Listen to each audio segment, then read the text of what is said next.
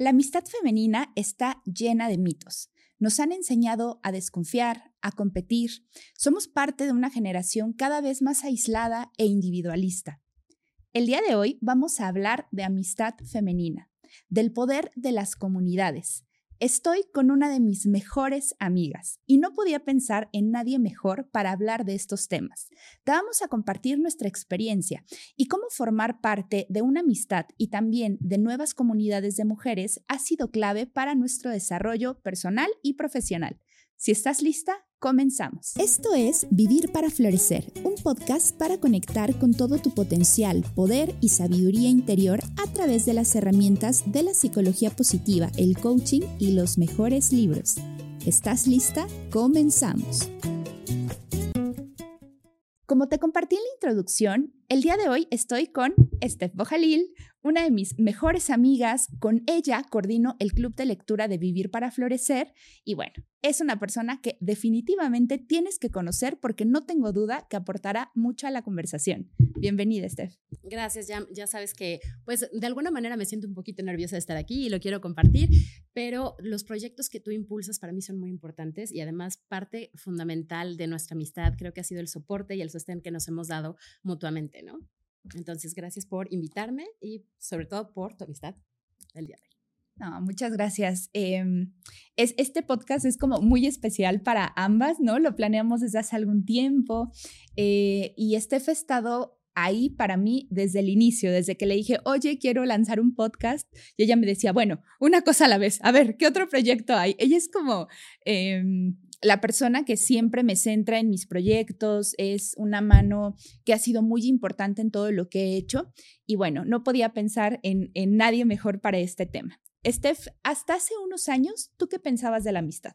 ¿Qué significaba para ti? Eh, fíjate, Jam, que como bien lo decías y lo comentábamos mientras preparábamos este, este podcast, siempre he creído que hay mucho valor en la amistad femenina. Sin embargo, el camino no siempre ha sido fácil y ha sido un camino también de madurar y de desmitificar algunas cosas que siempre nos han dicho, ¿no? Entonces, he tenido el privilegio de tener amigas maravillosas, pero también por las diferentes etapas de la vida te vas despegando de ciertas amistades o las amistades van evolucionando o tienes amigas que quizás no tienen que estar presentes todo el tiempo, pero sabes que el cariño ahí está, ¿no? Entonces, eh, creo que lo más importante para mí y en el contexto de nuestra amistad es encontrar eh, otro prototipo de eh, este tipo de relaciones. ¿Qué quiero decir con esto, no? O sea, creo que a todos nos han enseñado que mujeres juntas ni difuntas, ¿no? Y que de repente tienes miedo de confiar en el otro o de repente tienes miedo de acercarte un poco más o de mostrar tus vulnerabilidades. Sin embargo, la conexión o la salud de una relación tiene mucho que ver con esta capacidad que tenemos las mujeres de empatizar, de conectar y de sostenernos, ¿no? Sí, sabes, me, me, quedaba pensando mucho, coincido completamente con lo que dices. Eh, yo también desde muy joven me interesó la amistad y creo que tuve amigas muy buenas. De hecho, hoy en la mañana tomaba un café con mi mejor amiga de primero de primaria, o sea, de toda la vida. Pero algo que me pasaba es como que yo confiaba en mis muy pocas amigas, o sea, sentía que era un nicho muy, muy reducido, o sea, casi, casi crecí con esta idea de a las amigas las tienes que contar con los dedos de una mano. Entonces yo tenía como muy pocas amigas y desconfiaba mucho del resto de mujeres con el paso de los libros, el tiempo y la vida, eh, me fui dando cuenta que la creencia que yo traía de crianza y de familia, pues justamente es esa, ¿no? De debes desconfiar de otras mujeres. Y no es que me lo dijeran tal cual de desconfía de todo el mundo, pero eh, pues crecí en una familia en donde la amistad entre mujeres no era algo prioritario, ¿no? Mi mamá tiene buenas amigas, pero como muy social el tema, ¿no? O sea, no es amiga íntima de estar ahí. Eh, tuvo algunas a lo largo de su vida, pero esto que hablas de las etapas, eh, como que yo lo tenía muy claro, ¿no? La mejor amiga de la vida de mi mamá, cuando empiezan a tener hijos cada una y empiezan a hacer sus vidas, ya, o sea, como que hubo una separación y si bien se quieren mucho y hay un cariño muy especial, como que se rompió el vínculo, ¿no? Entonces, en mi mente es, era como las amistades tienen un tiempo ¿no? O sea, como que no son para siempre, sino que es mientras avanzas a otro, ¿no? A diferencia de otras relaciones como la de pareja, que a lo mejor en mi mente sí es para, para toda la vida. Entonces, ese concepto para mí ha ido evolucionando muchísimo eh, y ha sido toda una sorpresa, ¿no? Porque Ahora lo veo de una manera muy, muy diferente. Eh, en mi caso, yo creo que tuvo que ver con conocer a mujeres que pensaban diferente, ¿no? Que tenían a la amistad como una prioridad máxima. Y bueno, fue un poco parte de, mi inicio del desarrollo. ¿Para ti cómo fue? O sea, ¿cómo evolucionó eso? Mira, antes de entrar a, cómo evolucionó esto, quería comentarte algo este, en función de la relación o cómo comparamos una relación de amistad con la relación de pareja, ¿no? Y irónicamente, cuando rompes con una amistad eh, con, alguna mujer que es importante para ti, incluso puede llegar a ser más doloroso y el duelo más largo que cuando rompes con una pareja. O sea, tenemos esta idea de que porque hay un contrato de por medio, un matrimonio va a durar toda la vida y una amistad no necesariamente. Y a la luz de los años y creo que muchas mujeres podrán coincidir con lo que voy a decir, pero ¿cuántas mujeres no tienen una amistad de más de 50 años? y simplemente no piensas en términos de la temporalidad porque se encontraron en algún momento y se acompañaron a lo largo de la vida, ¿no?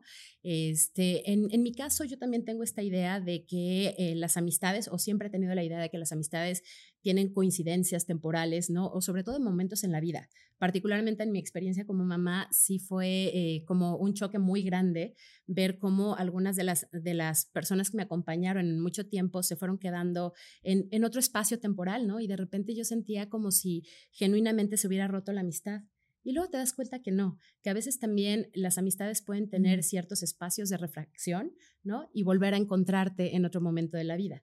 Sin embargo, eh, creo que algo que es muy, muy importante es darnos cuenta que el que se va una persona no quiere decir que tengamos que cerrar puertas, ¿no? Y que cuando te permites o estás receptiva a encontrar a alguien que te pueda acompañar en ese momento, no sabes cuánto va a durar ese momento. Y creo que también esa es la belleza, ¿no? De decir, ok, las cosas pueden cambiar, pero encontrar una amiga que a pesar de que tengas etapas diferentes, experiencias de vida diferentes o incluso momentos, como hablando del tema de la maternidad o si estás cocinando proyectos mientras yo estoy cocinando la comida para la familia, ¿no? Que puedas encontrar puntos en común y hacer una relación mucho más imperecedera, ¿no? Entonces, en este momento de mi vida, y si estoy hablando mucho, dime, este, en este momento de mi vida me parece maravilloso que he podido encontrar eh, esta amistad en ti, sí, por supuesto, pero que a la vez lo que hemos encontrado juntas es, son estos puntos de coincidencia que también nos ha ayudado a crear cosas, ¿no? A crear proyectos, crear ideas y además... Em, también compartir con otras mujeres que las relaciones entre nosotras pueden ser sanas, que pueden ser de sustento, que pueden ser nutritivas, ¿no? Este, entonces creo que eso, eso es lo que he aprendido en, en los últimos años, ¿no? Sobre todo en los diferentes cambios que ha tenido mi vida. Sí, totalmente. ¿Sabes? Creo que, eh, o sea, yo me pregunto si lo hubiera podido aprender antes. A veces creo que no. Todo llega en el momento en el que tiene que llegar. Eh, para mí fue muy importante entender que una mujer tiene una capacidad para entender tus sentimientos, eh, tus pensamientos, los cambios que tenemos a lo largo de un mes de la vida, las diferentes etapas, de una forma muy profunda. Y eso para mí de verdad fue una revolución, porque pude estrechar relaciones mucho más eh, fuertes y mucho más íntimas con mis amigas. Y hoy te lo puedo decir, para mí mis amigas son una de las partes más importantes de mi vida, a la par de otras personas, ¿no? Como mi esposo, como mi familia. O sea, es como si en los últimos años, actualmente tengo 32 años, digamos que la última década, pero sobre todo yo creo que los últimos cinco años han sido como de, si esa esferita, ¿no? De, que tenemos en la vida fuera subiendo. Y hoy siento que es justo donde debe estar. ¿No? Como a la par de importancia de, otros roles, porque se da una intimidad y, y un soporte que es muy diferente. Y en el camino ha pasado justo lo que mencionas. Creo que más allá de tener un discurso como de sororidad, o que ahora hablaremos de eso, o un discurso hacia el feminismo, algo que ha sido muy bueno es intentar convertirme en una mujer que genuinamente se pueda alegrar por lo que le pasa a sus amigas aunque no lo esté viviendo yo, ¿no? Porque e, ese es un tema, ¿no? Que a veces nos da mucho miedo compartir algo con alguien que no está en la misma etapa que tú. Pero he intentado cultivar la presencia para poder estar ahí cuando alguien me necesita y alegrarme por lo que le pasa, interesarme por lo que le pasa a una amiga, aunque yo no lo entienda, ¿no? Porque a veces, pues, no estamos en la misma etapa vital y para mí es difícil, pero es como intentar estar ahí plenamente y sin querer, porque nunca ha sido como el objetivo principal ser referente en ese tema, pero muchas otras personas me han dicho, ah, ¿no? O sea, como tú me has demostrado que se puede confiar en otra mujer. Y es ir rompiendo esta idea, ¿no? Como este patrón mental interiorizado que he roto a través de la amistad con mis amigas.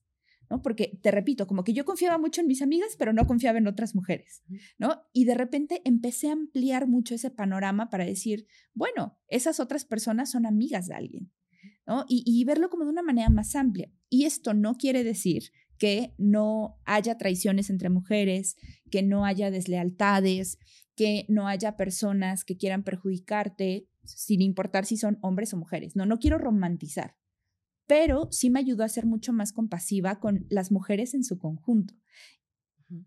Y, bueno, eso, eso ha sido como parte de mi evolución.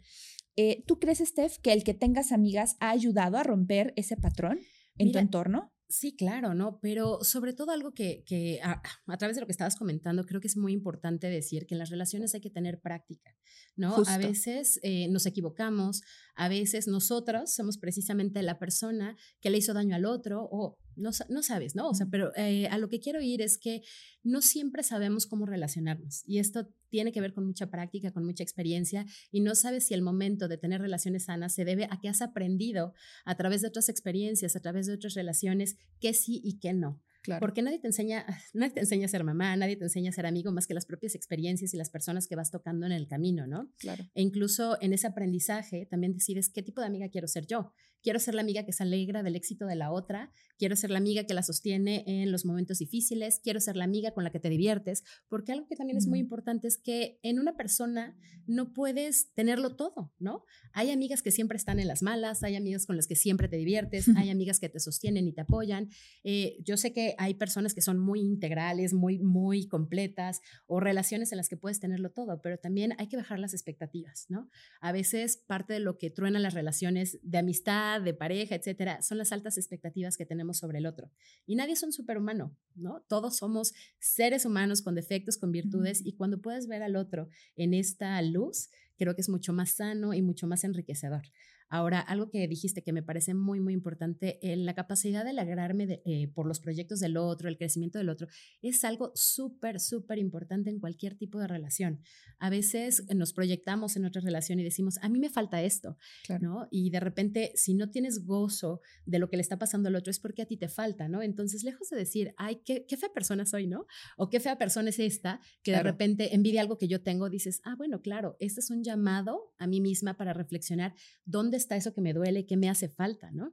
Y cuando lo puedes transmutar, lo puedes cambiar, la relación se vuelve un poquito más sana, ¿no? Creo. Entonces, este, no sé si lo respondí. Sí, y no poner etiquetas, porque tendemos a identificar a las personas con una actitud, ya sea nosotros mismos o también a las personas con las que nos relacionamos, ¿no? Entonces, si yo no me puedo alegrar de algo que te está pasando a ti, en automático es como, ah, siento culpa, ¿no? Y digo, qué mala amiga soy, o qué mala persona soy, o qué envidiosa soy. Y realmente no es que lo sea, es una experiencia que me está enseñando algo, como, como bien tú lo dices, ¿no?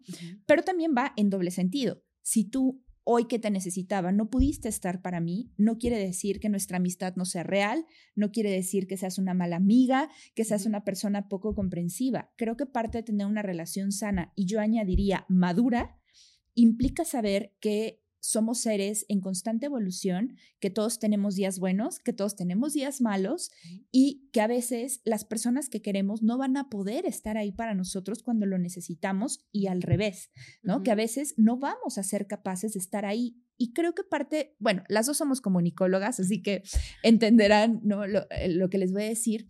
Creo que la comunicación es básica, básica, básica, y, y tener la humildad de decir, sé que en este momento de mi vida no estoy ahí para ti, ¿no? O sea, no te estoy sosteniendo, no, no sé nada de tu vida, eh, ¿no? Y, no, no he podido estar ahí, pero me interesa o restablecer el vínculo o dame chance, ¿no? Es como, pero hablarlo.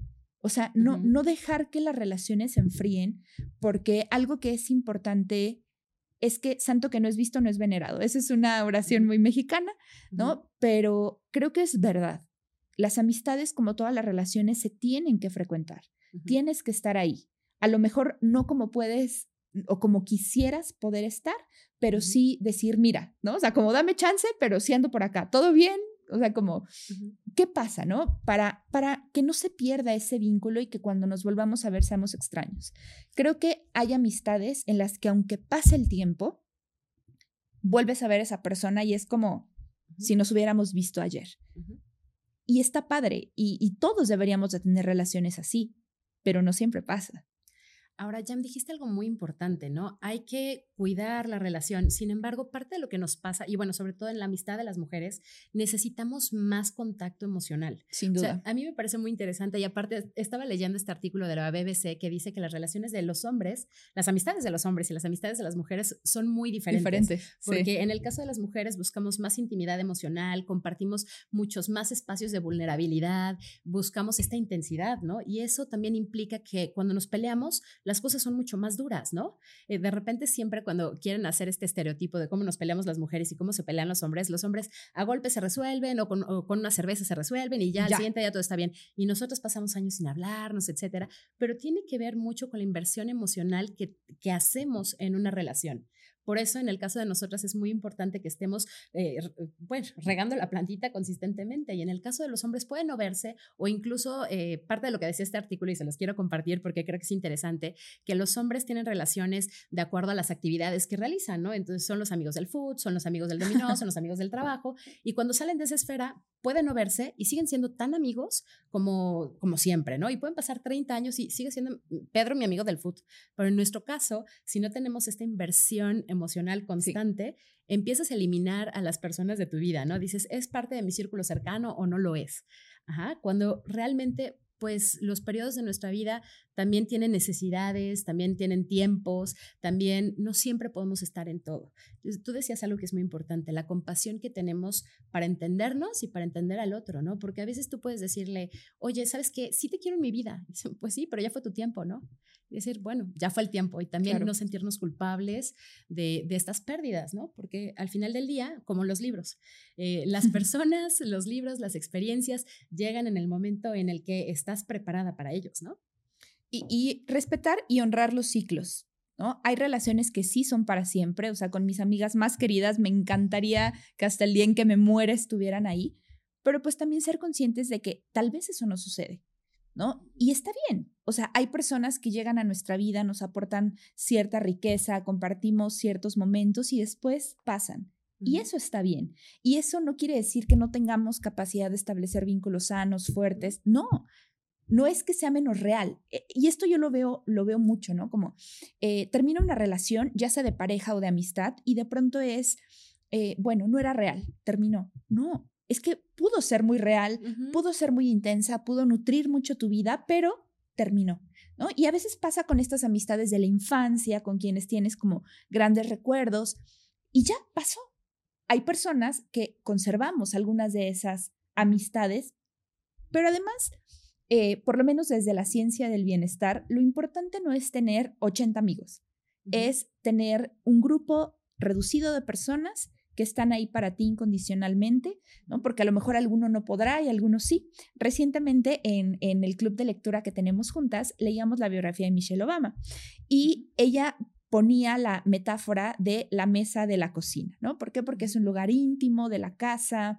Eh, y ella decía que sus amigos más cercanos y sus amigos más queridos son quienes estaban en la mesa de la cocina, ¿no? Y que era alguien, o sea, era un grupo de personas imprescindible para todo lo que hacía en su vida. Me gustaría preguntarte, Steph, perdóname, ¿qué características para ti son importantes en la amistad que te hacen que unas personas determinadas estén en la mesa de la cocina? Mira, en ese sentido, y volviendo al libro de Michelle, Michelle explica lo importante que es eh, conservar las amistades y crear nuevas amistades.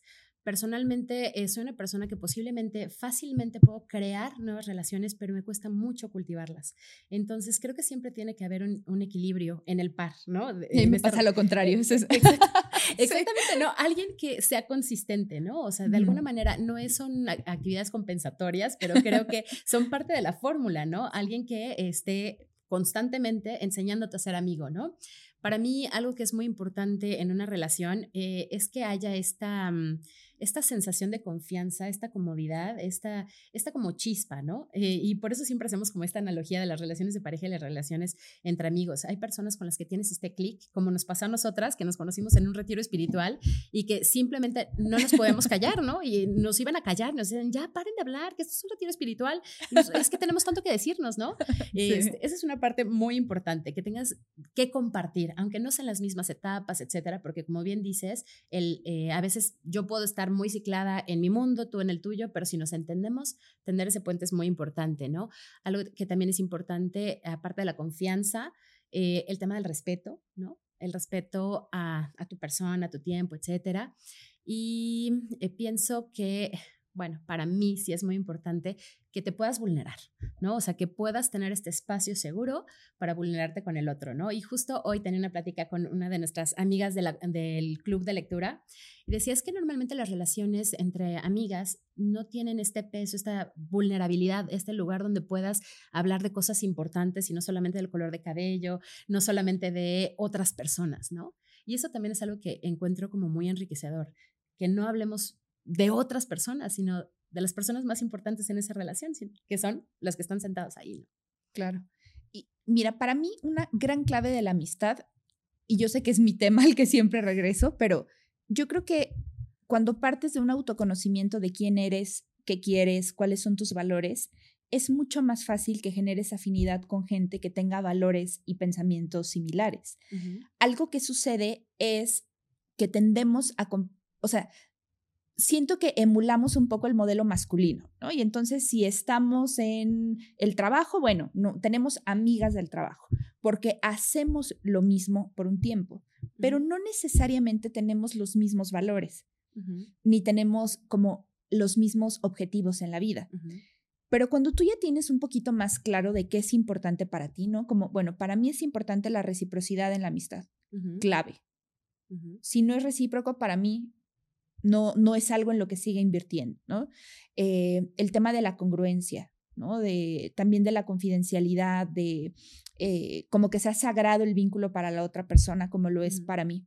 Y cuando tuve eso claro, mi cerebro se abrió mágicamente a conectar con personas que estaban en esa misma línea. Y eso me llevaría un poco como a, a otro tema que queríamos compartirles en esta conversación, que es cómo ¿Cómo encuentras esas amistades? Y una de las vías, para mí, tiene que ver con las comunidades, ¿no? Que, que ahora hablaremos de eso.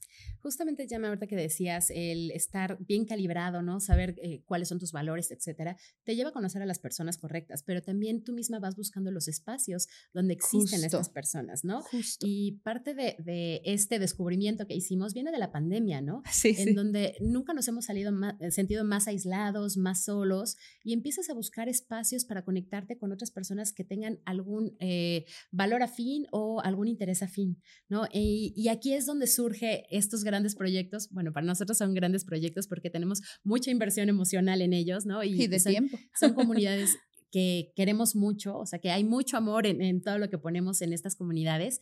Y bueno, creo que ya podemos hablar de un proyecto de un año cumplido, pero que viene o digamos que es el fruto de otras semillas que ya me estuvo plantando, haciendo clubes de lectura este, con el tema de la sabiduría, ¿no? integrándose a otros clubes de lectura que yo tuve la oportunidad de conocer y que son maravillosos porque no solamente es compartir la lectura, sino compartir los puntos de vista, las miradas de otras mujeres de diferentes edades, de diferentes, eh, incluso diferentes países, ¿no? Eh, y esto enriquece mucho tu visión del libro, pero también crea lazos, ¿no? Y cuando descubrimos la forma o cómo se crean estos lazos de manera casi espontánea, ¿no? Encuentros afinidades, creímos que era muy importante también generar un espacio en el que no solamente pudiéramos encontrar estas coincidencias, sino que pudiéramos crecer juntas y ofrecer ciertas herramientas que le ayudaran a las otras también a eh, seguir como estas pautas, ¿no? De, de generar este conocimiento, compartir conocimiento a través de los libros, ¿no? Y además, con mucho orgullo, debo de decir que eh, Steph y yo fundamos el primer club de lectura especializado en crecimiento personal a través de los libros. Es un proyecto que ha permitido que contactemos con otras personas que, como ya lo conversábamos, tienen afinidad en valores, que quieren crecer como personas, que quieren desarrollar ciertas competencias en lo profesional. Y yo creo que la semilla es que quieren ampliar su mente y tener conexiones profundas, porque creo que hoy lo que nos falta es esta conexión genuina, auténtica, eh, en donde podemos ser realmente quienes somos sin miedo a ser juzgados, eh, siendo escuchados con, con mucha apertura y creo que lo más importante es que haya alguien que genuinamente quiera y le importe lo que tenemos para decir. Como este espacio de escucha, de comprensión y de sanación, que, que si bien a lo mejor no es el objetivo inicial, ha sido como una consecuencia porque tenemos una humanidad compartida y nos encontramos eh, en el otro. ¿No? ¿Qué piensas de la humanidad compartida? ¿Cómo, cómo lo hemos encontrado? Mira, ya, a mí me parece muy interesante y bueno, sí me gustaría hacer como esta acotación de que yo normalmente era una lectora solitaria, ¿no? Eh, yo sí genuinamente creía que la lectura era un espacio individual en donde yo podía eh, crecer, en donde yo podía agarrar conocimiento, etcétera, pero jamás me imaginé que eh, en una comunidad pudieras encontrar tanto, ¿no? Entonces, uno de los principios que ya este, nos mostró, ah, y otra cosa que hay que acotar, yo soy mucho más lectora de ficción que de no ficción y ya me es apasionada de la no ficción. Y me dicen Dark Vader. Ajá, este, y, y esta es como una anécdota del club que dicen que ella nos pasa al lado oscuro de leer este tipo de, de literatura, ¿no? O sea, de hablar de, este, no de desarrollo personal solamente, sino en el tema de no ficción, ¿no? Entonces, volviendo a tu pregunta, parte de los pilares que nos enseñaba Jam este, sobre eh, cómo cultivar el bienestar era precisamente el experimentar la, humanidad compartida. ¿Y qué queremos decir con esto, no? Muchas veces nos sentimos solos en nuestro sufrimiento, pero cuando piensas que en otro lugar del mundo, en otro espacio vital, puedes encontrar a alguien que está sintiendo exactamente lo mismo que tú, dices, ya no me siento tan solo. Pero ¿qué pasa cuando encuentras una pequeña comunidad? Porque sí, es, eh, vamos a decir que es pequeña porque es un nicho, ¿no? No todo el mundo está empecinado en conocer a través de los libros, ¿no? Cómo, cómo mejorarse, ¿no? Entonces encuentras otras personas que están en línea con tu momento vital, están en línea con tu energía. Y entonces cuando tú comentas, siento esto, eh, en este fragmento del libro sentí esto, y dices, alguien más, me siento todavía más acompañado y se siente más cerquita y se siente mucho más este, acompañamiento, ¿no? Parte de lo que nos han dicho a lo largo de este año de Club de Lectura es que a partir de, esta comunidad han encontrado espacios de sanación, espacios de crecimiento, pero sobre todo de compañía y de vibrar en la misma este, energía, ¿no?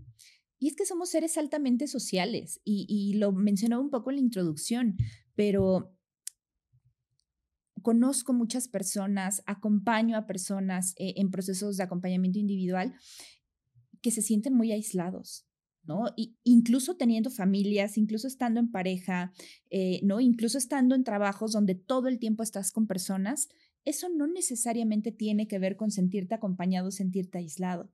Puede ser que estés con gente todo el tiempo y que la experiencia interior sea de aislamiento. Y esta clase de grupos, que puede ser un club de lectura, puede ser un círculo de mujeres, puede ser eh, talleres de macramé, puede ser talleres de pintura, eh, han existido desde la antigüedad y han sido fundamentales para la crianza y para la evolución de las personas y de las comunidades. El tema es que pues, ¿qué será tú? Tú eres mucho más especializada en ese tema que yo. No sé si en las últimas cinco décadas fue cuando vino esa ruptura como hacia lo individual o tal vez un poco menos, tres décadas, no lo sé, pero de venir de comunidades y de criar en tribu y de vivir en tribu y de tener relaciones muy estrechas, hemos pasado a esta parte individualista que nos deja aislados, solos, vulnerables, ¿no? Porque hay momentos en la vida en donde necesitas sostenerte en los demás. Y tú y yo somos mujeres súper independientes. Pero eso no quiere decir que cuando lo necesites no puedas sostenerte. ¿Cómo, en, en, qué tiempo fue? ¿Qué pasó ahí? Mira, justo, este, y no quiero dar aquí, este, no quiero aburrir a nadie. Cátedra, pero, cátedra, porque ella es feminista experta en eso. No, pero no, independientemente del tema feminista, creo que algo que tenemos que mirar es cómo cambió nuestro pensamiento desde el paradigma de la modernización. O sea, después de la Segunda Guerra Mundial, el mundo cambió, ¿no? Cambiaron sus valores, cambió su estructura, cambiaron los grupos, ¿no? Quiénes son aliados, quiénes no, pero cambió algo muy importante también es eh, cuando se cambia la configuración del mundo, tenemos países en, subdesarrollo, los países que estaban colonizados, ¿no? Entonces, ¿cómo vamos a ayudar a todos estos países a ponerse al parejo de los países del primer mundo? ¿No? Bueno, pues a través de la modernización. ¿No? Y la modernización nos mete en un ciclo de productividad en diferentes niveles, que no solamente implicó el movimiento de las personas de las zonas rurales a las zonas urbanas, a darle prioridad a la industria, a darle prioridad a la tecnología, ¿no? Que además la tecnología nos dejó con muchas personas sin trabajo en el campo, por ejemplo, ¿no? O sea, hay mucha complejidad en esto, pero también nos dio un modelo de vida mucho más individualista y mucho más centrado en la productividad y el éxito económico, ¿no? Y esto es parte del sistema capitalista, ¿no? Entonces, sin afán de aburrir a nadie, les cuento todo esto porque en este individualismo en esta cultura del consumo, en esta cultura de la productividad, también eh, lo que ha sucedido es que los núcleos familiares se vuelven cada vez más aislados. Antes criábamos en tribu, ¿no? Para las mujeres esto es muy complejo, ¿no? Porque de repente tienes que ser mamá, tienes que ser esposa, tienes que ser trabajadora, tienes que hacer la comida, tienes que este, hacer todas las tareas más el trabajo, ¿no? Entonces, cuando estás criando sin tu tribu, es muy complejo. Yo puedo decir que soy una mujer muy privilegiada porque yo sí cuento con la tribu, ¿no? O sea, yo no sé qué haría sin mi mamá, sin su apoyo. No estaría aquí grabando, por ejemplo, ¿no? No sé qué haría sin mis amigas que me sostienen, ¿no? Eh, tengan hijos o no tengan hijos. Pero yo soy muy privilegiada, pero la mayor parte de las mujeres no tenemos todo este soporte, ¿no? Tanto de orden económico, material, como emocional, que incluso puede ser lo más, más importante, ¿no? Hay un proverbio africano que dice, se necesita una aldea entera para criar un niño. Que me parece precioso. Que es precioso, ¿no? Y dices, si desde niños tenemos que criarnos y crecer aislados, ¿qué pasa con nosotros como adultos? ¿No? Entonces creo que es muy importante recuperar este valor de la comunidad y de la cercanía, ¿no? Y que podamos crear estas tribus. Incluso posiblemente a través de, de estas comunidades, de estos clubes de lectura, no vayas a tener este sostén material, ¿no? De decir, bueno, ¿cómo puedo criar a este niño con este sostén material? Pero sí tienes el sostén emocional que incluso te da fuerza para eh, seguir adelante sin este sostén, ¿no? Entonces, no sé si te respondí. Sí, y además, ¿sabes qué? Creo que hemos ido evolucionando. O sea, algo, el, el estar en estos temas ha sido una bendición porque he abierto mi mente a ver nuevas dinámicas de relaciones, de círculos de mujeres. Hay muchos círculos desde lo espiritual, hay muchos desde lo académico. Nosotros creo que tenemos como una combinación entre ambas, ¿no? Porque es a través de los libros, pero también se hace una conexión, me atrevería a decir, casi espiritual, ¿no? Es muy profundo lo, lo que encontramos. Pero también cada vez me entero de más iniciativas para generar cambios sociales y para cambiar dinámicas sociales desde lo colectivo. Entonces, ahora hay iniciativas para ponerte de acuerdo con un grupo de mamás. Entonces, unas mamás cuidan a los chiquillos mientras las demás son personas normales, ¿no? Que pueden hacer su vida, eh, ¿no? Y cumplir, dormir, cumplir algunas actividades y luego se van rotando, ¿no? O círculos de mentoría. Eh, en el último trabajo que tuve en, una empresa, eh, formé parte de un grupo eh, espectacular que se encargaba de el empoderamiento de las mujeres, de las asociadas dentro de la organización, pero también de hacer comunidad. Entonces ahí teníamos otro club de lectura, intentábamos tener pláticas, bueno, no intentábamos, teníamos pláticas para explicar qué era la violencia machista, qué era la brecha de género, eh, para generar programas de mentoría, que esto también es bien importante porque nos faltan referentes femeninos y nos falta aprender a confiar en otras mujeres y tener el apoyo de otras mujeres, en este caso específicamente en el entorno laboral. Claro. Porque es un sector bien complejo. ¿No? Eh, normalmente las posiciones están tan competidas y tenemos una idea de liderazgo en esta parte del mundo pues tan tradicional que tendemos a que cuando hay una mujer en cierta posición de poder, ¿no? La famosa abeja reina casi siempre obstaculiza a las demás. Entonces, esta clase de iniciativas de las que yo fui parte y conocí que hay otras más, lo que quieren hacer es lo contrario es mujeres en posiciones de poder que tienen privilegios, que pueden ver a las organizaciones de una forma más amplia, pues abrir camino para aquellas mujeres más jóvenes que tienen a lo mejor menos experiencia o menos competencias. Y algo que me encanta del círculo es esta idea de horizontalidad. Nos reuníamos y no importaba que unas fueran banda cuatro, seis y, ¿no? Como las super jefas, y otras chicas que acababan de entrar a la organización, recién egresadas, eso no importaba. Lo importante siempre es lo que todas tenían para aportar, para hacer, y eso me encanta. Lo he podido vivir a nivel profesional y a nivel personal es algo que, creo que intentamos emular, ¿no? Porque no importa, en el club de lectura hemos tenido a Magdalena, ¿no? Que a lo mejor es de las personas un poquito más grandes que hemos tenido y tenemos niñas como Ángeles, que es casi recién egresada. Eh, y es muy bonito cómo, cómo en esta humanidad podemos encontrar similitudes.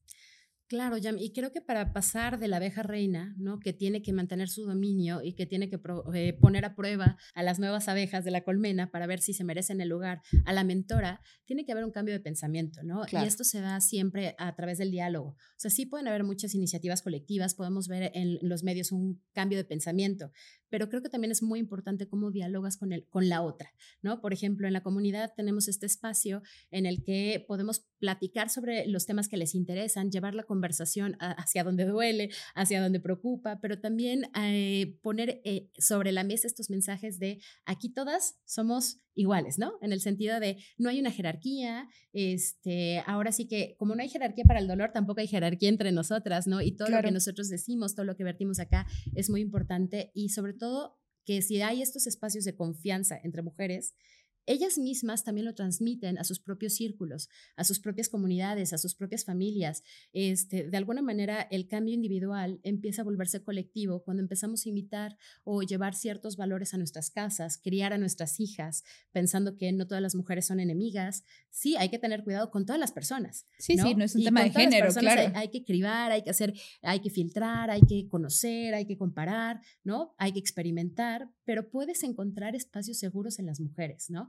Que eso es algo que genuinamente yo empecé a creer eh, recientemente, ¿no? O sea, de alguna manera siempre está como esta, esta preocupación por si la abeja reina me va a dejar entrar o si de repente no voy a ser suficientemente competente para entrar a estos espacios, ¿no? Entonces, si llenamos de confianza y de espíritu y de seguridad a otras mujeres, puede ser algo muy inspirador, ¿no? O por lo menos es lo que yo he encontrado. A mí, todas y cada una de este, nuestras amigas de la comunidad me inspiran en muchos niveles, ¿no? Y me inspiran a creer y a confiar en que podemos hacer algo mucho mejor para las generaciones venideras, ¿no? Sí, yo coincido completamente. Creo que, y de verdad, o sea, la idea de grabar este episodio es compartirles un poco nuestra experiencia porque, y también abrir como esta invitación a que si no tienen alguna amiga cercana, se pregunten, ¿no? ¿Cómo, ¿Qué tipo de amiga quisieran y qué tipo de amigas son y ver algunas pautas de cómo pueden construirlo.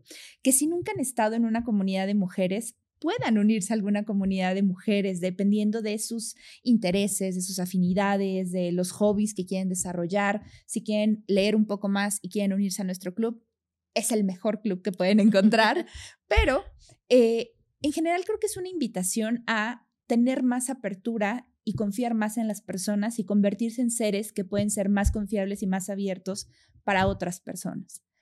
Eh, porque es algo que enriquece verdaderamente la vida, que está directamente relacionado con el bienestar subjetivo de las personas, que las va a impulsar en sus proyectos. Yo de verdad no me hubiera atrevido a ser emprendedora si no hubiera tenido el soporte de mis amigas, de mi familia, claro, pero también de mis amigas, ¿no? En, en, animarte y en sostenerte, porque además creo que las amigas ejercen eh, algo que se llama efecto Pigmalión, ¿no? Es, es un concepto que a mí me gusta bastante y que justo acabamos de leer en el libro actual de Las diosas de cada mujer.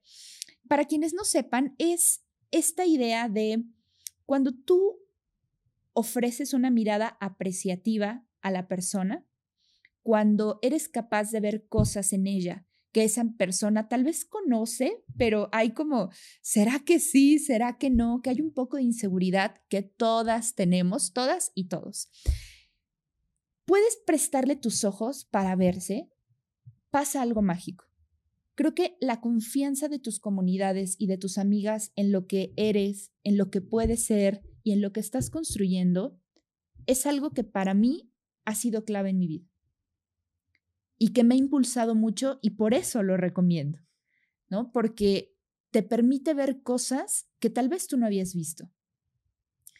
Claro, y también el soporte que le das a otra amiga cambia también tu vida. O sea, es interesante como cuando... Es que es en doble vía, es como un ganar-ganar. Es, recíproco, ¿no? O sea, por ejemplo, yo no estaría aquí si a ti no se te ocurrieran estas cosas, ¿no?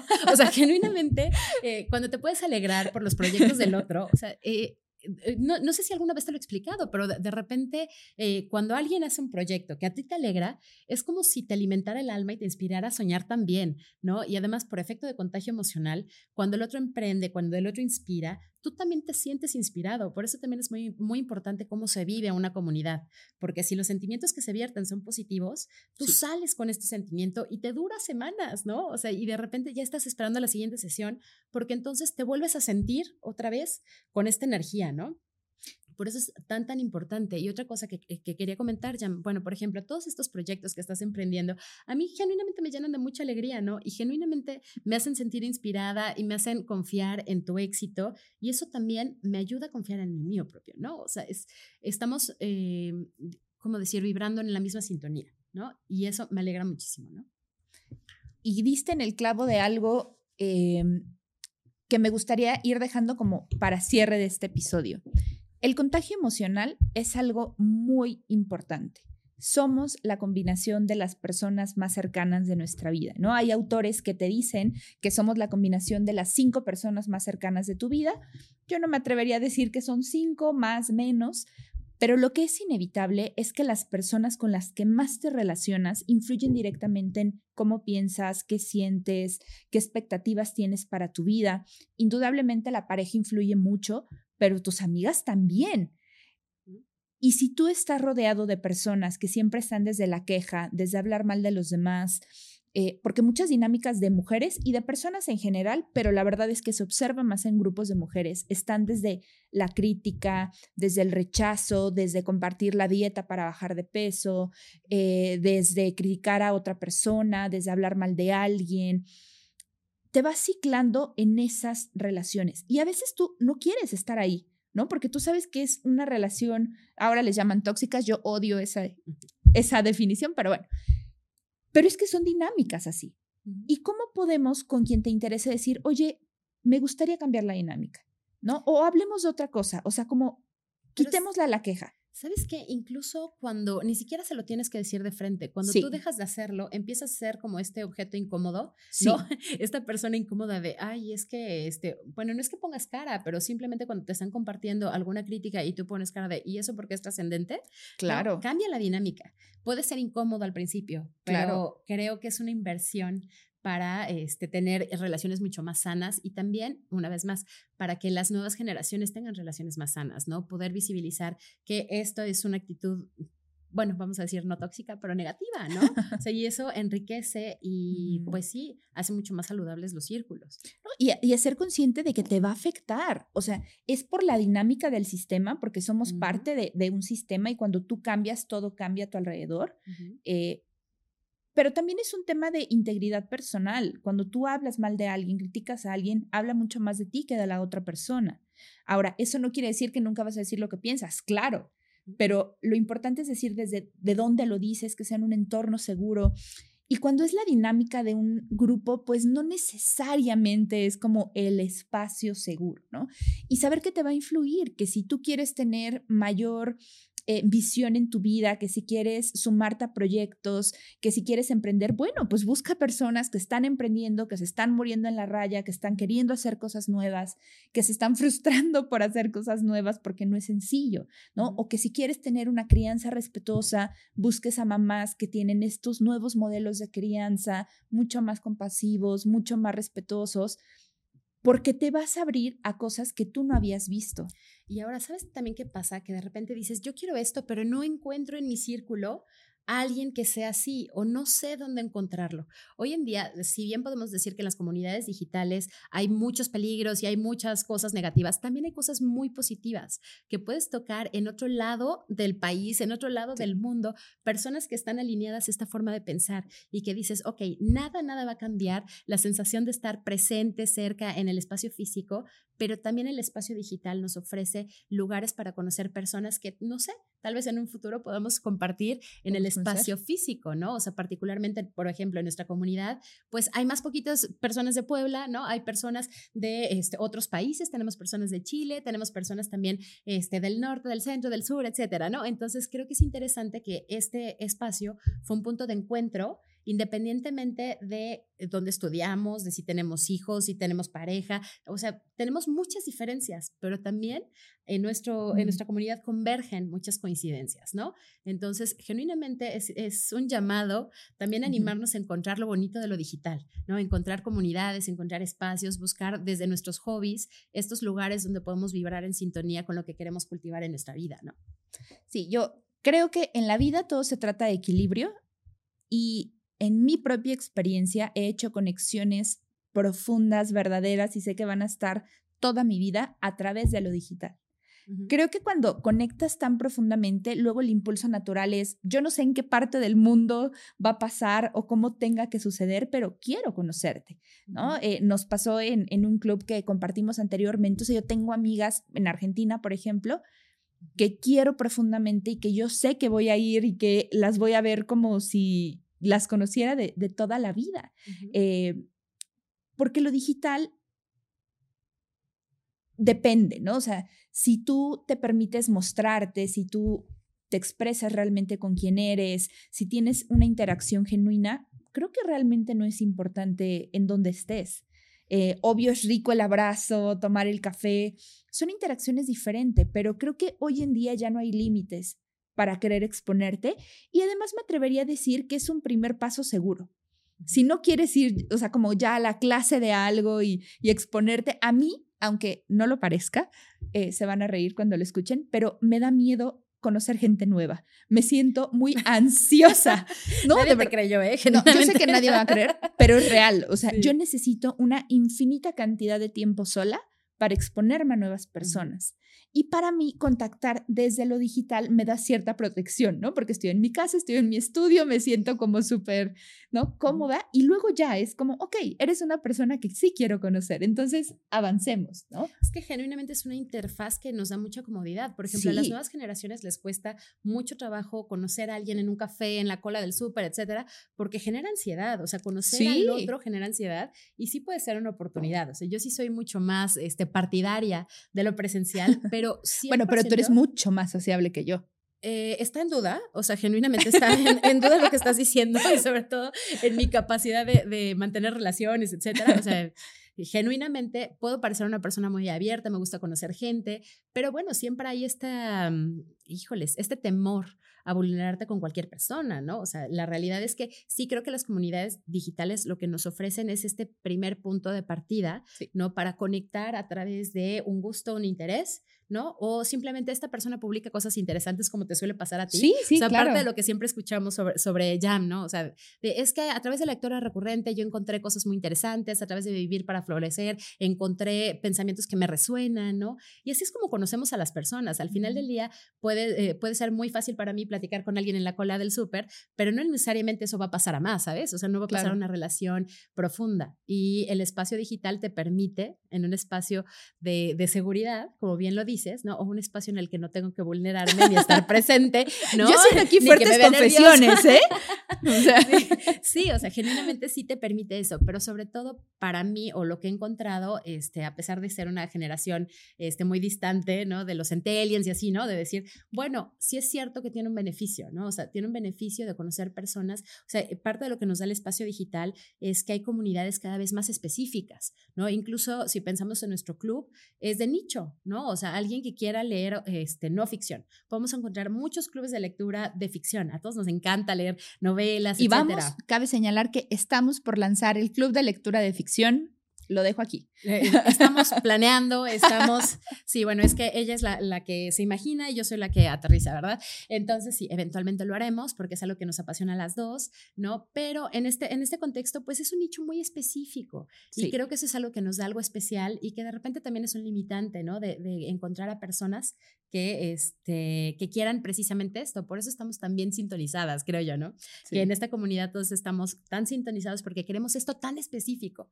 Pero igual en la red puedes encontrarte el club de las plantas y los gatos. Claro. A encontrar la, este, el club del macramé y la meditación. No, no lo van a encontrar, pero sería una buena idea. Lo vamos a hacer. Este, podemos encontrar el club de meditación informal y la natación, ¿no? O sea, podemos encontrar cosas muy específicas porque de repente nos sentimos tan especiales, tan únicos que no vamos a encontrar a alguien que tenga intereses y de repente en la red encuentras que sí. Así que es como un buen punto de partida para encontrar de cosas. Justo. Oye, como para ir cerrando un poco la conversación, no quiero dejar pasar un tema que creo que es clave en las relaciones y es cómo gestionas el conflicto, ¿no? Porque el conflicto entre las relaciones de amistad se da. Y, y me atrevo a traer el tema porque creo que lo hemos sabido gestionar bien. ¿no? Me siento orgullosa de cómo hemos gestionado nuestro conflicto. ¿En qué momentos nos peleamos, Steph, y cómo hemos gestionado? Mira, yo te puedo decir en nuestra historia, así, este, nos, nos, conocemos desde hace un tiempo y hemos tenido ciertos momentos en los que han habido roces en términos de las relaciones este, con nuestras parejas, por ejemplo, o si de repente no estábamos en, en el mood de conectarnos y no entendíamos por qué está rara, etcétera. Yo, por ejemplo, o bueno, no, perdón, Jam dice que yo soy muy frontal, ¿no? Este, Jam dice que yo soy muy frontal, pero yo sí he, he aprendido a decir, mira, ¿sabes qué? Esto me incomoda, ¿no? Y de repente ya me ha encontrado este, los síntomas de que viene como un rosa y me dice, oye, ¿te está pasando esto en este momento? Ah, sí. Ah, ok. Entonces ya sabemos las dos que hay momentos en los que no nos sentimos este, al 100% y sabemos acompasarlo. Creo que parte de, de, tener este autoconocimiento que hemos ido trabajando cada quien por su lado y también en conjunto nos ayuda a encontrar estos puntos, ¿no? Y algo también que es muy importante, eh, dentro de la gestión de los conflictos en nuestra amistad, ah, el afecto y el respeto siempre está de por medio, ¿no? Entonces hemos sabido tener la apertura de reírnos de nuestros conflictos. Creo que el humor ha sido clave, ¿eh? Sí, claro, ¿no? Porque no es fácil que alguien te diga, oye, estás, eh, bueno, sí, ok, estás en tus días, ¿verdad? Y así, ok, sí, tienes razón.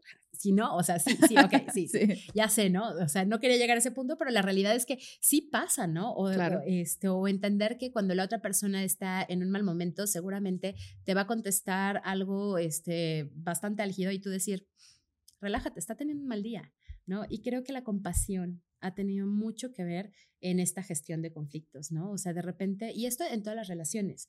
Cuando sí, pero pasa, ¿no? Porque, y quería traerlo porque a veces nos ven y dicen, ay, pero ustedes ni pelean, ¿no? Se llevan increíble toda la...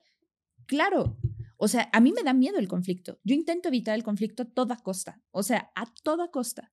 Pero también he aprendido que el conflicto ayuda a crecer en las relaciones. Entonces, intento que sea un conflicto constructivo. ¿No? Como desde, coincido contigo, desde el respeto, desde esto no me está haciendo sentir bien, pero saber que no es personal, que no, eh, que no me dejas de querer, que yo no te dejo de querer, que, ¿sabes? Y eso creo que practicarlo también ha ayudado a otras esferas de mi vida. Claro, y es que además acabas de decir algo muy importante, ¿no? O sea, no está en juego el afecto. Sí. Porque muchas veces cuando hay un conflicto y cuando quieres salirte del conflicto o evitarlo, es porque el miedo más primigenio que tenemos es a no pertenecer, a que nos saquen de nuestra esfera, ¿no? Al no ser amados. Incluso hoy lo platicábamos, ¿no? ¿Cuántas mamás nos dicen, si haces esto, te voy a dejar de querer? ¡Qué terrible! Entonces tenemos este condicionamiento, este, personalmente a mí nunca me lo dijeron, mamá, no, nadie me lo dijo nunca, ¿no? Pero genuinamente nadie, este, vamos a decir que nadie te lo dice, pero nadie quiere dejar de sentirse querido, ¿no? O sea, a veces no entramos en conflicto para evitar esta sensación o este miedo o este temor. Y esto me lleva a algo que creo que ha sido consistente en la plática, la temporalidad de las amistades. O sea, si nosotros vamos pensando en cuánto va a durar, vamos a ser las mejores amigas para siempre, eh, estamos vale. metiéndole ansiedad a la relación. O sea, genuinamente eh, las relaciones tienen valor en sí mismo en el momento presente. Y si le empezamos a meter como esta dosis de oye, vamos a firmar el contrato de amistad, ¿no? ¿Cómo le hacemos de niñas, no? Como la Otongs. Ajá, o este Pinky Promise que vamos a ser amigas para toda la vida, le estamos metiendo ansiedad a la relación, ¿no? Entonces los conflictos sirven para crecer, para entendernos incluso mucho mejor, ¿no? De por qué, por qué te molesta esto. Por, ejemplo, en el caso del club, ¿no? De repente ya tiene una visión o quiere, quiere hacerlo más grande. Yo, a ver, espérate, detente, ¿no? Para mí es, eh, soy mucho más conservadora. Para mí es muy importante cómo está creciendo orgánicamente la comunidad y cómo nos conectamos. Y ella, no, pero es que deberíamos de mirar para acá. Y entonces ahí vienen los conflictos, ¿no? Entonces de repente nos tenemos que preguntar, ¿pero por qué me enoja esto? ¿no? O sea, porque desde dónde me enojo, mm, desde dónde viene este enojo, ¿no? Y esto me habla tanto de mí como de lo que yo veo en esto que estamos construyendo, ¿no? Entonces, creo que sí es muy importante eh, que saber que no es perfecto, o sea, sí van a haber roces, en todas las relaciones hay roces, pero eso no implica que haya una pérdida de amor, ¿no? O sea, creo que es nuestro miedo tan profundo. Sí, y, además, ¿sabes que eh, no voy a entrar ahí porque ya tienen todo un episodio del tema que voy a mencionar, pero creo que conocerte y conocer los ciclos, sobre todo en las relaciones femeninas, importa. Ahora me he hecho a la costumbre de cuando interactúo con amigas, obviamente con amigas muy cercanas, no voy por la vida preguntándosela a todo el mundo, ¿verdad? Pero con amigas cercanas, sí les pregunto, ok, ¿en qué fase de tu ciclo estás? ¿No? Sin entrar en detalle ni mucho menos. Pero sí es algo que pregunto porque las mujeres somos cíclicas y tenemos periodos en donde tenemos mayor apertura y hay periodos en donde tenemos menor apertura a convivir, a socializar, ¿sabes? Entonces, entender cómo funciona la dinámica individual de la persona a mí me ha ayudado mucho como a ser respetuosa, ¿no? Y a saber que si en algún momento una amiga me dice, ¿sabes qué? Ya no me siento tan bien, quiero estar como en casa, ah, perfecto. No, lo respeto. Sé que no tiene que ver conmigo, sino que tiene que ver con su dinámica como personal y está bien e importa, ¿no? Entonces, bueno, no voy a entrar mucho más ahí, ya tienen un capítulo eh, que se llama Abrazando nuestra naturaleza cíclica, pero de verdad creo que es algo muy importante en las relaciones eh, en general, pero en las femeninas he visto que le da un toque como de comprensión, de complicidad y de diversión muy, muy especial. Claro, porque te entiendes en, otros niveles. Por supuesto, yo no soy la persona que se lo va contando a todo el mundo y creo que a nadie, ¿no? Pero de repente cuando te das cuenta que cuando estamos tratando de crear algo, estamos teniendo esta lluvia de ideas y nos encontramos las dos en el mismo momento, dices, o tiene que ser el momento brillante o tiene que ser, o, no es, ¿no? Porque de repente no fluye de la misma manera, ¿no? Entonces sí te ayuda a entender. Yo soy mucho más reticente que Jan a, a mirarme desde este cristal, pero pues al final del día sí es cierto, ¿no? O sea, todos sabemos que tenemos días buenos, días malos y coincidencias, ¿no? Entonces también eso es muy importante, pero es algo que construyes o algo que puedes compartir cuando ya hay un grado de intimidad emocional importante y sobre todo de seguridad. Por supuesto. porque podríamos hablar de esto de una manera muy superficial, pero poder decirnos, oye, estoy en este momento, ¿hacemos lluvia de ideas? No, es claro. difícil, ¿no? Decir, agende esto cuando ya estamos coordinadas. Pero lo recomiendo 100%, nos ha funcionado. Sí. Me siento muy extraño diciéndolo todo esto en, en este público. pero sí, la realidad es que sí es cierto, ¿no? O sea, al final, pues es parte de nuestra naturaleza y también de regresar, ¿no? A esta sabiduría interior, ¿no? De decir, oye, también yo tengo que estar ¿Qué tiene que ver con las comunidades de mujeres? O sea, esto era sabiduría que se compartía. Claro. ¿Sabes? Que se compartía entre comunidades. De hecho, eh, la menstruación era la época en donde a las mujeres eh, las recluían o se recluían, ahora pienso, ¿no? Como para un, un retiro para compartir, para platicar, para... en algunos lugares y en otros tenía una connotación negativa, ¿no? Claro. En otros lugares la connotación era de, Positiva. en este momento eres impura, ¿no? O sea, también es cierto. Pero había otras culturas donde no, y era como... Ajá, pero tiene mucho que ver con lo que nos sucede y nuestros cambios de humor, etcétera, que siempre, siempre han estado en un lugar desde lo negativo, desde lo, lo tienes que controlar y no desde algo que es natural. ¿no? Y algo que también es muy importante es que nosotros estemos conscientes de que todas, todas las emociones, todos los cambios de ánimo pues son parte de la vida, ¿no? Es, claro. Hay, hay, que darles la bienvenida y saber cómo manejarlos. O sea, ya sabemos, ¿no? El comportamiento es lo que podemos controlar. Podemos sentir muchas cosas, ¿no? Y sobre todo si, si de repente estamos en este espacio en el que dices, estoy en mis momentos más bajos, ¿qué hago con esto y qué actividades puedo hacer en esta situación? ¿No? Porque también influye en nuestros niveles energéticos y además también hablando de comunidades de mujeres, creo que a todos nos ha pasado que cuando tenemos una relación muy cercana con otra mujer, de repente todos estamos en el mismo ciclo, ¿no? Sí. Y esto nos habla, bueno, a mí la verdad es que sí me parece bastante mágico y musical, ¿no? Cuando eso pasa, ¿no? Este, porque te das cuenta que has alcanzado un nivel de, de profundidad en la relación tanto que tu cuerpo lo sabe, ¿no? Claro. bueno, no sé, algunos allá tal vez me hablarán de datos científicos o investigaciones que me digan. Hay ciencia detrás, claro o sea, las hormonas, o sea, tienen una resonancia. Claro, hay contagio, por supuesto. Sí, sí, o sea, hay ciencia detrás, ¿no? es, o sea, sí suena como místico, pero... Pero todos se van a ir con la mujer más cercana que tengan y, les van a preguntar y van a decir, ah, ahora lo entiendo. o sea, genuinamente, a todos nos ha pasado, a mí me pasó desde, desde la secundaria, ¿no? Que de repente decía, pues todas mis amiguitas y yo estamos en las mismas circunstancias, ¿no? Sí, es un tabú, pero bueno, vamos a... Y vamos a hacer corte. Vamos a, vamos a ir cerrando. Sí. Steph, como en cada episodio, siempre recomiendo libros. Quiero preguntarte, ¿qué libros te hacen pensar en la amistad?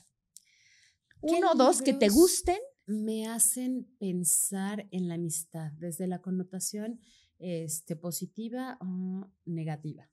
Ya sé, Ah, encuentra Y yo. encuentra tu persona este, vitamina. Y les voy a decir por qué.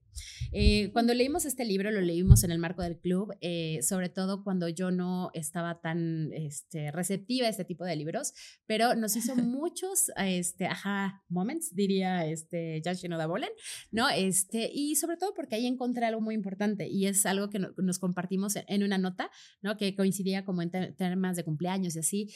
Y, este, y nos dijimos, bueno, tú eres mi persona vitamina. Y sí es cierto, eres mi persona vitamina. Entonces creo que si algo me resuena con la amistad es esto, porque creo que todos tienen que encontrar a su persona vitamina. Seguramente está cerca o tal vez no la han encontrado, pero es muy importante para su salud, para su bienestar, para su desarrollo. Mm, ¿Y una novelita? Una nove- nove- novelita, a ver, espera. Porque tú eres mucho más. Sí, lectora de me agarraste ficción. en curva porque ahorita no, eh, ahorita no estoy leyendo precisamente eso, ahorita estoy en, en novela negra, entonces este, la amistad no es precisamente algo que traigo en el radar en este Agatha momento. Christie. ¿Eh? Agatha Christie. Eh, Este, no, estoy leyendo a, Evan- a Eva Sáenz de Urturi. Este, te picas muchísimo en la saga, pero no, estamos hablando de la amistad. Este, y por favor, cortan aquí, este, porque genuinamente sí me agarraste en curva. A ver, compárteme tú uno para que yo vaya pensando en, en otro. A ver, a mí se me vienen varios a la mente. Es el tema que me apasiona. Eh, o sea, en comunidades de mujeres, a mí me gusta mucho el, el millonésimo círculo de Jan Shinoda Bolen. En general, ella me gusta. O sea, las diosas de cada mujer, las brujas no se quejan y el millonésimo círculo son eh, como libros muy enfocados a comunidades de mujeres, feminismo. Me gustan, esos me gustan. Eh, novelas que me gustan mucho sobre amistad, pensaba eh, quizás en Letitia Colombani, me gusta En La mucho La Trenza, me gusta mucho Las Vencedoras. De hecho, sus tres libros, el tercero... Pero es más de coincidencias que de propiamente amistad. Sí, sí, sí, pero o sea, habla muy como de los vínculos entre mujeres. Ah, claro. Eh, la cometa, el vuelo de la cometa, que es el cometa, tercero, Claro, ese es. sí. es muy bonito también, también me gusta. Eh, el abanico de seda, de Lisa C. Sí, claro. Se me hace muy duro, Es muy rudo, ¿eh? Es muy rudo, cuidado. pero Sí, es precioso el es libro. precioso. Es precioso y la parte de la amistad entre las protagonistas se me hace muy lindo. Pero fíjate que como es una- Polémico, pero lindo. Desde mi punto de vista, ahorita eh, que me estás diciendo de, de libros que relacionados con la amistad, o sea, yo no pensé, estoy pensando en varios libros, pero donde la amistad es algo oscuro y complejo, ¿no? Entonces, a mí sí me gustaría compartir un libro que hablara de favor. una, de una amistad en positivo, limpia y sana, pero no se me ocurre. No Bueno, es que eso, eso también es un punto. Sí, o sea, ¿cuánto ajá. en la literatura nos muestra patrones sanos? Ajá. O sea, porque ge- genuinamente lo que vemos normalmente es esta complejidad. Porque es Claro, y la rivalidad y la otra mujer. Exactamente, ¿no? La rivalidad. O sea, incluso en estos libros de, de novela negra hay mucho sobre amistad, amistad femenina también, pero siempre hay una tragedia. Entonces, a mí no me gustaría recomendar algo donde siempre todo es trágico. Pero bueno, eso también tiene mucho que ver con, con lo que a mí me gusta leer, ¿no? Este, y entonces, ah, puedes hacerme otra pregunta porque genuinamente no me viene a la cabeza. ninguna. Nah, pues creo que ya se llevan recomendaciones. Sí. Simplemente agradecerte. Ya. ¿Cuál? Este, La elegancia del erizo. Ay, claro, es Ese es Precioso. un libro que nos habla de una amistad que realmente este, trasciende la edad, trasciende este, el bagaje y que es limpia, que es honesta, que es bonita, ¿no? Entonces, sí, la, la elegancia de la erizo. de mis libros favoritos de toda Es la vida. precioso. O sea, si se quemara mi casa, que espero que nunca pase, pero eh, tuviera que salvar algunos libros, definitivamente agarraría ese. Ujú. Es, Sí, es precioso. precioso, Y la precioso. película es muy buena y no es habitual que las películas sean tan buenas como los libros. Ujú. Y yo creo que es igual de buena o incluso mejor. ¿La has visto? No, no, no, no la he visto. No he visto Ya tienen plan para el fin de semana. Es increíble la película. Es difícil encontrarla, pero es muy bonita también. Este, pues solamente agradecerte este tiempo que compartimos. Para mí es como un café más de, de nuestra amistad, pero esperemos que le ayude a la comunidad, que le aporte valor, que las inspire para generar nuevas y bonitas amistades. ¿Con qué quieres cerrar? Pues gracias por invitarme a este espacio y también gracias no solamente para invitarme a este espacio, sino también para afrontar estos retos, ¿no? Hay muchas cosas que a ti se te ocurren y que yo no haría de ninguna manera si no estuviera el estímulo de acompañarte en este camino, ¿no? Y también me gustaría hacer esa invitación de arriesguense un poquito a encontrar algo así, ¿no? O sea, eh, de ser sostén y dejarse sostener también, ¿no? Y bueno, también en encontrar espacios como nuestras lindas comunidades, ¿no? Si les gusta la lectura, genuinamente creo que es un buen espacio. Y pues una vez más, gracias y me encanta todo lo que haces. Muchísimas gracias. Para ti que nos acompañaste hasta este momento, te doy nuevamente las gracias. Por favor, compárteme qué te pareció el episodio a través de todas mis redes sociales. Me encuentras como arroba Jam Coach. Y si quieres leer más y crecer a través de eso que vas leyendo, formar comunidad, escríbeme. Cada mes tenemos una nueva lectura. Recuerda que la vida no solo se trata de sobrevivir, también hay que prosperar y florecer. Nos vemos en el próximo episodio.